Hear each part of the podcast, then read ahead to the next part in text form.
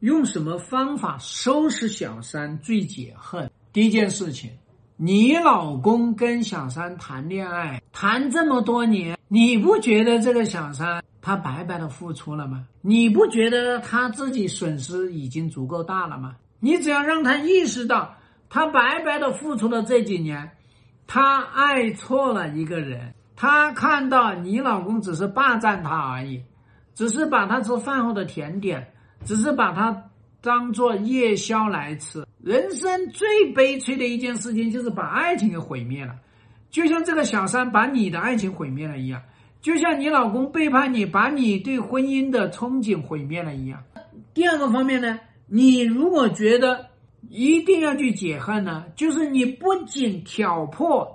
他们两个人的这个婚外情，你还继续让他这个婚外情存在？我已经知道你做我们家的小三呢，我就让你虚度你的人生呢，我就让你上了年纪的时候，你你忏悔。哎呀，我怎么这么缺心眼呢？怎么爱上一个这种男人呢？可是你这么去整的话呢，不让你自己的人生也虚度了吗？所以说，你想要收拾小三。那不容易吗？你可以跟小三说：“你跟我老公再生个孩子吧。”女人有了孩子，她一辈子都羁绊在那里。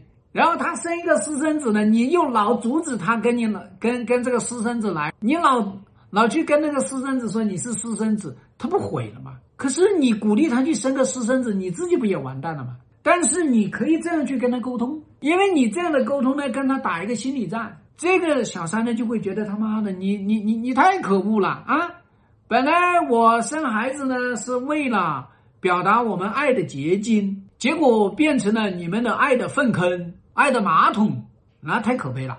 所以我们说呢，与其去收拾小三，不如收拾老公，不如去把自己收拾一下，以爱之名去挽救这个婚姻，这个婚姻才能再获得爱；以恨之名去砸碎婚外情，那么也把你自己砸碎了，也把。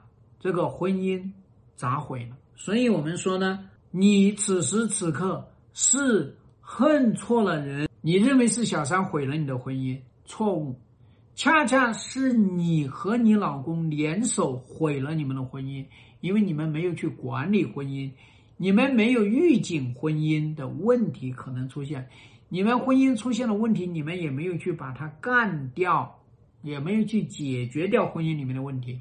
这才是关键和根源。